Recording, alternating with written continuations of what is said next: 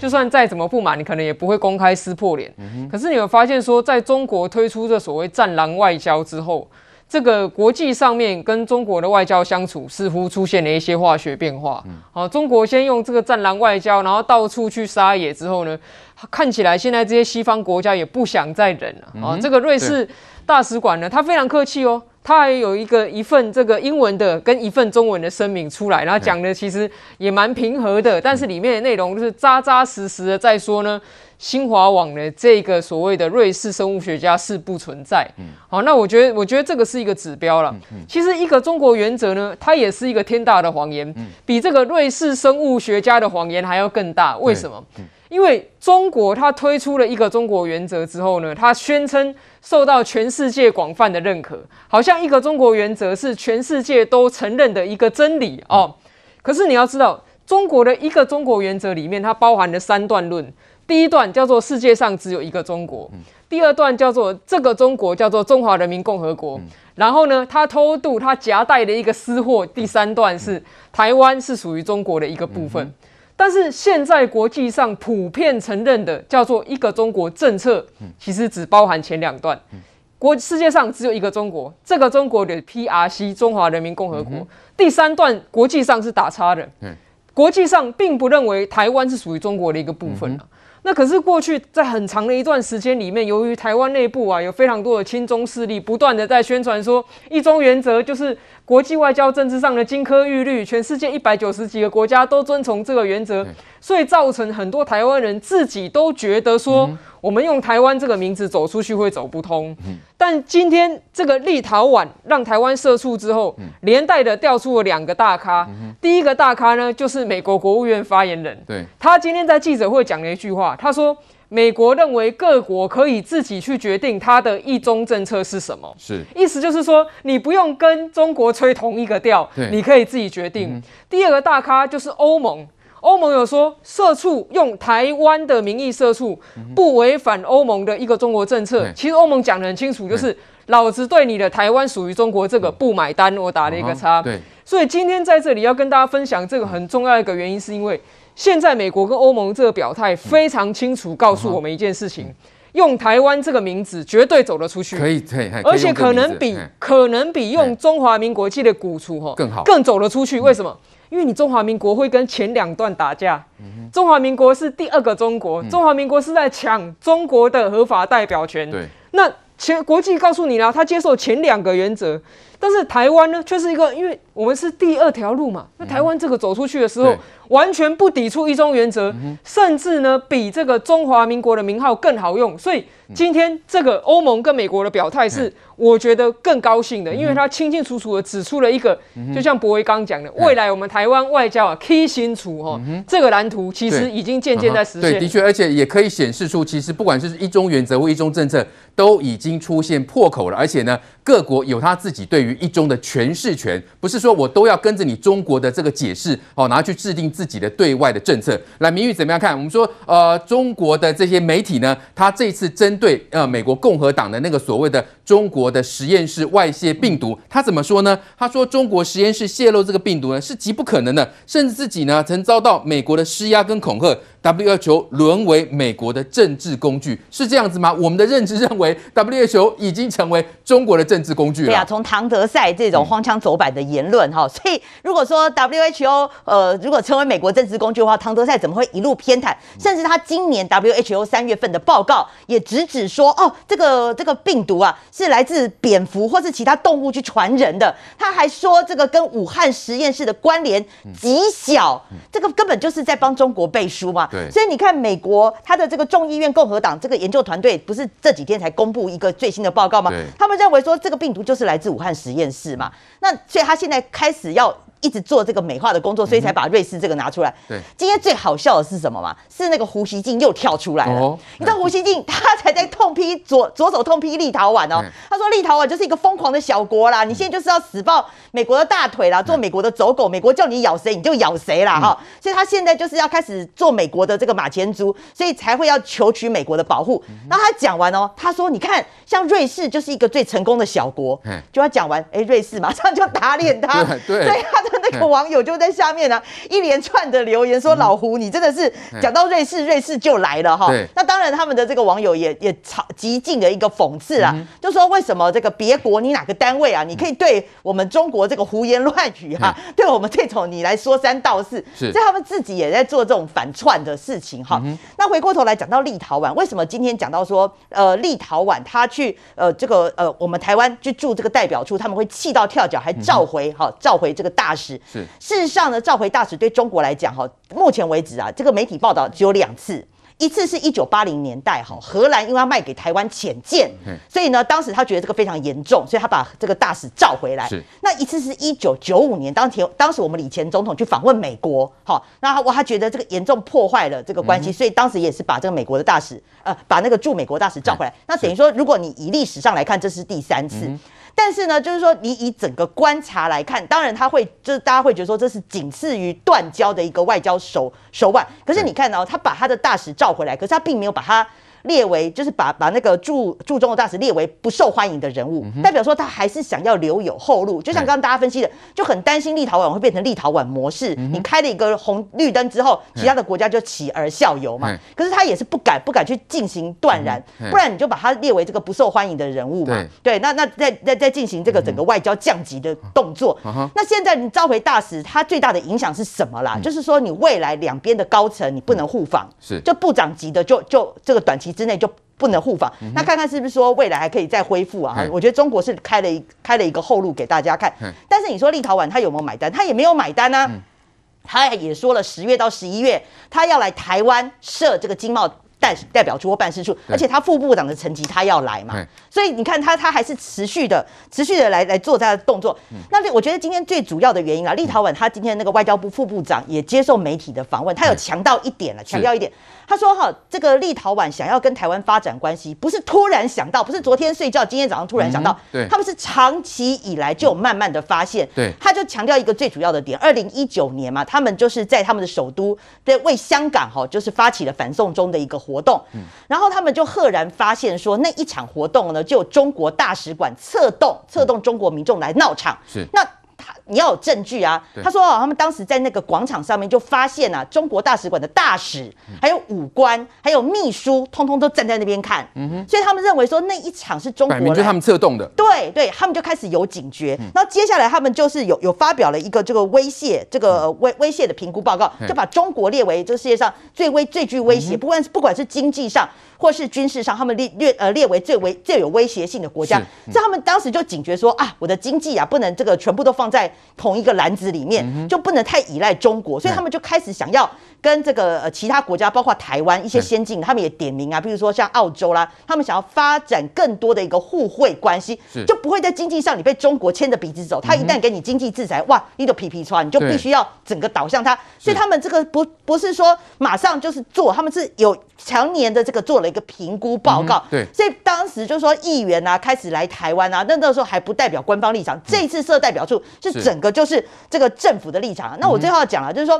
其实哦，中国这一次哦，不只是剑指立陶宛啊，其实他剑指背后的美国啦。那他会认为说，这件事情，我也是对你美国来做一个杀鸡儆猴的动作。嗯、可是很多人就认为说，那你现在就是只敢以大欺小，你就只敢欺负立陶宛。你美国，你敢不敢把你的大使召回来？你也是不敢啊。所以大家还是认为说，中国你在这个世界上，你还是恃强凌弱，以大欺小、嗯嗯。对，好，中国现在内外交逼，习近平快垮了吗？南华早报报道哦，说。中共军方拒绝打仗，怎么会这样子呢？我们看到，呃，这个讯息说，中国的外交部跟国防部呢，向习近平告状，哈、那外交部分，呃的部分呢，就说他批评解放军对美国呢过于软弱，哈、那国防部就说呢，中国的外交部呢，在国际上呢，请这个进程口舌之快啊，树敌无数，哈、哦，当民主国家被战狼激怒，跟中国真的是到了战争边缘哦，共军拒绝跟多国联军交战，金黄。这个是中国的国防跟外交两个部在内斗吗？同时，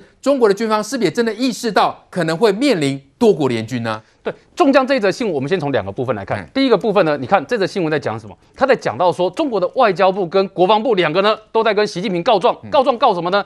中国的国防部对于中国的外交部很有意见，什么东西很有意见呢？他们认为说，中国的外交部，哎。你们现在到底是在做内宣还是外宣呢？因为对中国来讲，过去他们的习惯是什么呢？对内宣要很强硬，对外面呢，哎，态度会摆低一点，因为他们说大那个是大国崛起前的，他们等于是说哦，我要培养实力的阶段嘛。对。可是你会发现呢，中国外交部呢现在在做战狼式外交的时候呢，现在我们也常常看不懂他们到底要干嘛嘛。就你对这个国家你也呛声，对那个国家也有呛声。各位不要忘记了，中国外交官哦，现在啊已经没有礼貌到也可以去骂加拿大的总理，也可以去骂其他国家的元首。所以你会发现，哎，那你们现在是要跟全世界开战的意思吗？嗯、所以之前各位不要忘记了，那时候有四个字非常有名，从去年到今年，天下为中嘛，因为你的外交官到处在跟人家杠上嘛，所以战狼外交、战狼道，你看连印度边境都引起冲突，所以这也是为什么这一则报道在讲说。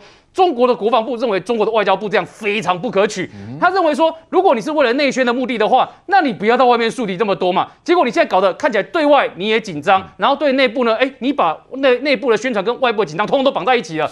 那你难道要中国国防部真的要跟全天下作战吗？这个是中国国防部他忧心的事情。好，那我们刚刚讲这个部分呢，就是这一则报道的内容哦。那我们要观察两件事情，哪两件事情？第一个。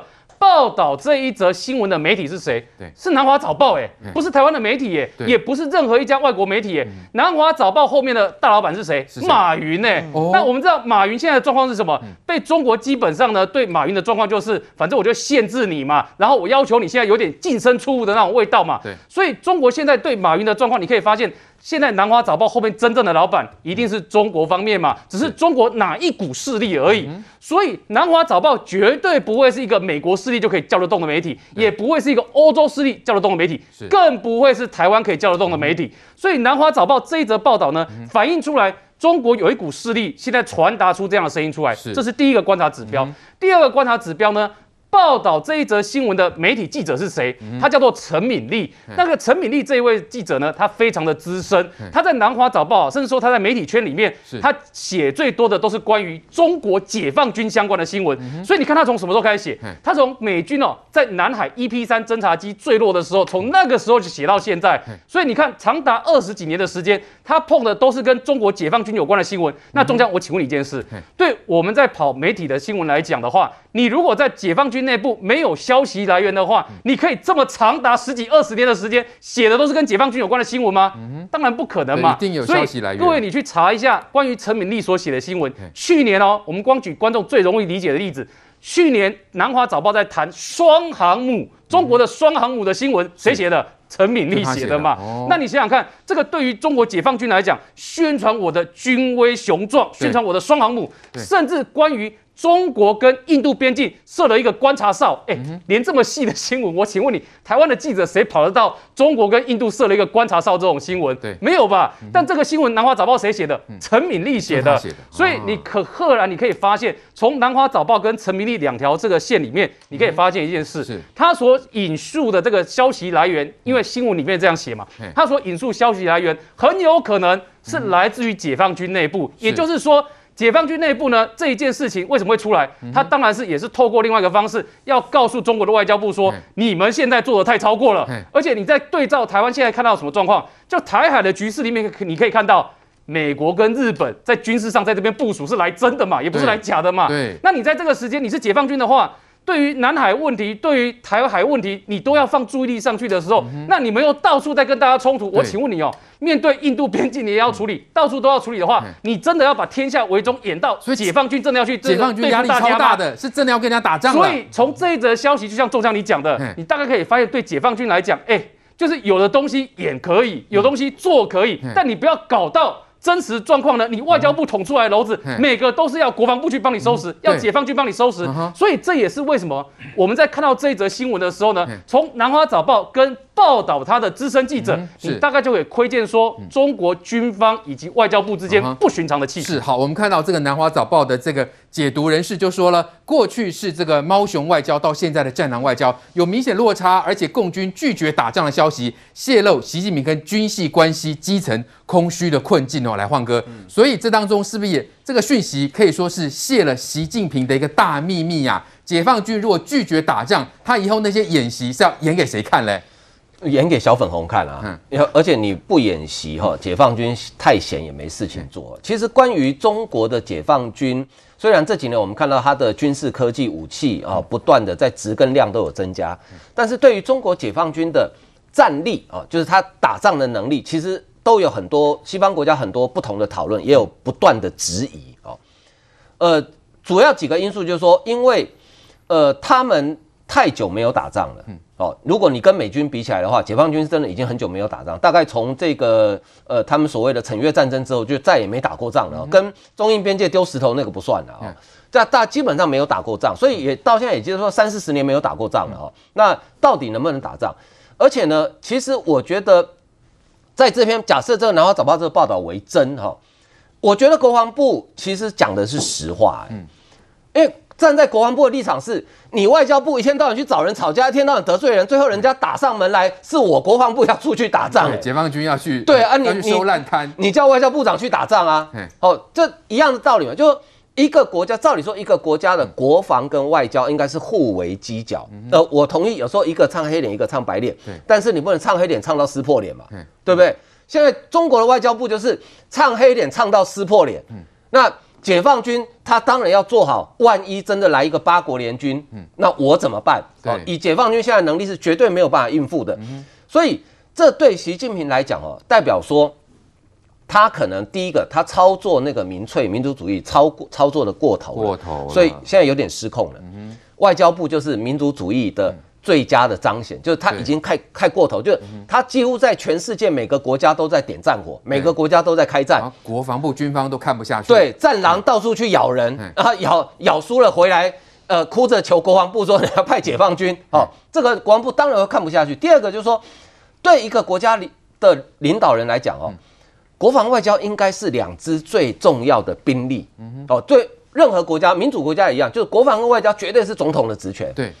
结果习近平，你竟然你自己的左右手会互相会互相打架，欸，你左左右手无法协调，哎，你左右手会左手打右手，右手打左手，哎，这对习近平的领导统一来讲，这是非常大的危机，因为不管是国防或是外交，任何一个方面失控，对习近平来讲，对中国内部来讲，都是非常巨大的危机。当然，中国共产党是笃信枪杆子出政权的政党，哦，所以基本上。习近平他在他的心目中可能认为我抓走，我抓紧军权是，只要枪杆子在我手上，我不怕你外交部失控。对，问题是当你外交的人一再的失控的情况之下，他会回过头来，就是从出口他会转内销，回过头来会影响到你的内政。对。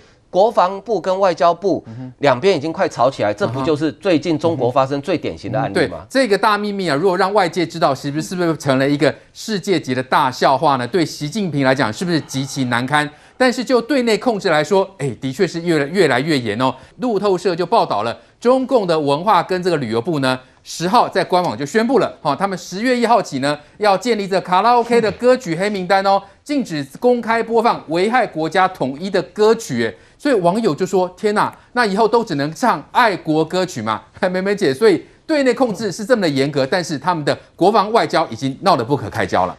这件事情南华早报爆出来，我希望大家要注意一个时间点，正好就是北戴河会议紧锣密鼓，已经快要到尾声了。那北戴河会议这里面其实有习派跟反习派，也有习近平跟李克强团派的斗争，所以在这里面是不是他们斗争的非常的激烈？因为中国面临很严峻的情势，他们的郑州大水，他们的疫情失控，哈，美中外交的关系的这个呃，还有这个战争哦，这个各种贸易战争的激烈变化，全世界，美国甚至发动最大的横跨十七个时区的二战以来最大的军事演习规模，剑指中国，连德国、英国的这些舰队也都来了，所以它是内外交迫。好，那在这里面两个汇集点是什么？各位，习近平一个身份叫做军委主席，所以军方是他控制的。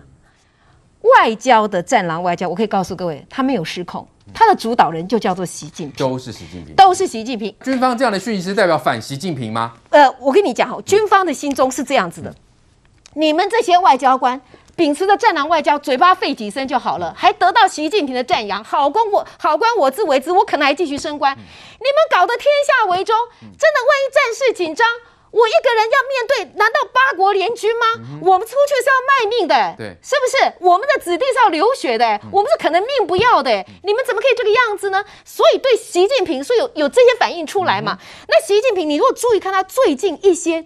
军方的调动，各位，习近平确实内部有很大的压力。我先讲第一个，中央警卫局那是什么？那是戍守中南海的。各位如果看清装剧，就是九门提督，就是御林军。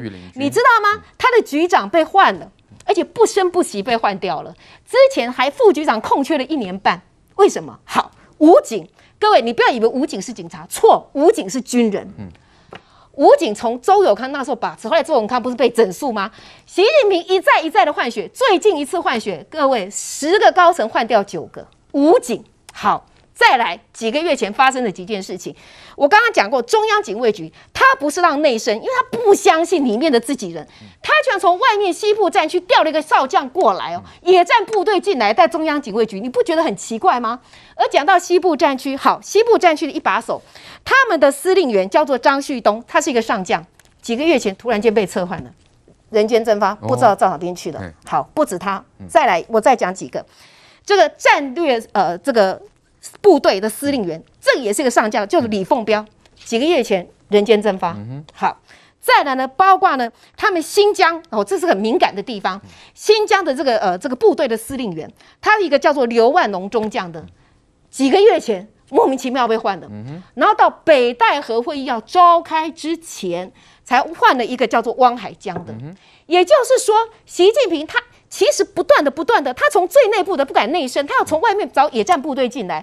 他虽然想要握着军权，换换了很多上面的人，可是上面的人人心浮动，你就可以看得出来，他本身有很大的不安全感。那更何况在基层里头，各位啊，你要想想看呢，他们是一胎化之前呢，大家都是宝贝哎，谁要去流血啊？解放军内部要贪腐的声音不断呐，也没有真的实战嘛。所以你当你今天你你战狼外交叫得越凶。全世界越反感，天下为中的态势越明显。我问你，这不会讲出来吗？结果这个消息居然还被南华早报写出来。那么现在甚至有传出来，哈，有人就说：那你习近平有几个观察指标？你要不要将来要？你要不要立一个接班人呢、又或者说，你三位一体，你军委主席、国家主席、总书记，你要不要交个位置出来？军委主席让你枪杆子，让你有有安全感。可是其他的，你把国家搞成这个样子，你要不要让出一个位置出来？好，所以当他，可是他内部只要压力越大的时候，他。一定要依靠小粉红，一定要洗脑，一定要叫的越凶，叫大家唱爱国歌曲，一定要唱爱国歌曲，一定要很反美。卡拉 OK 也要管，不只是这样。我告诉你，现在在上海，你知道怎么样吗？小学生不要学英文啦，小学生要强迫学什么？习近平思想。对，OK，那在干什么？我就要把反美的调子拉越高，我就要对内控制越严格，对不对？我要用狂热的民族主义。习近平等于共产党，等于中国，他要这样操作。但是这样操作的结果是什么？你就看到内部的不和嘛。所以一个脆弱的强权，色厉而内荏，外强而中干，内外交煎，这恐怕就是。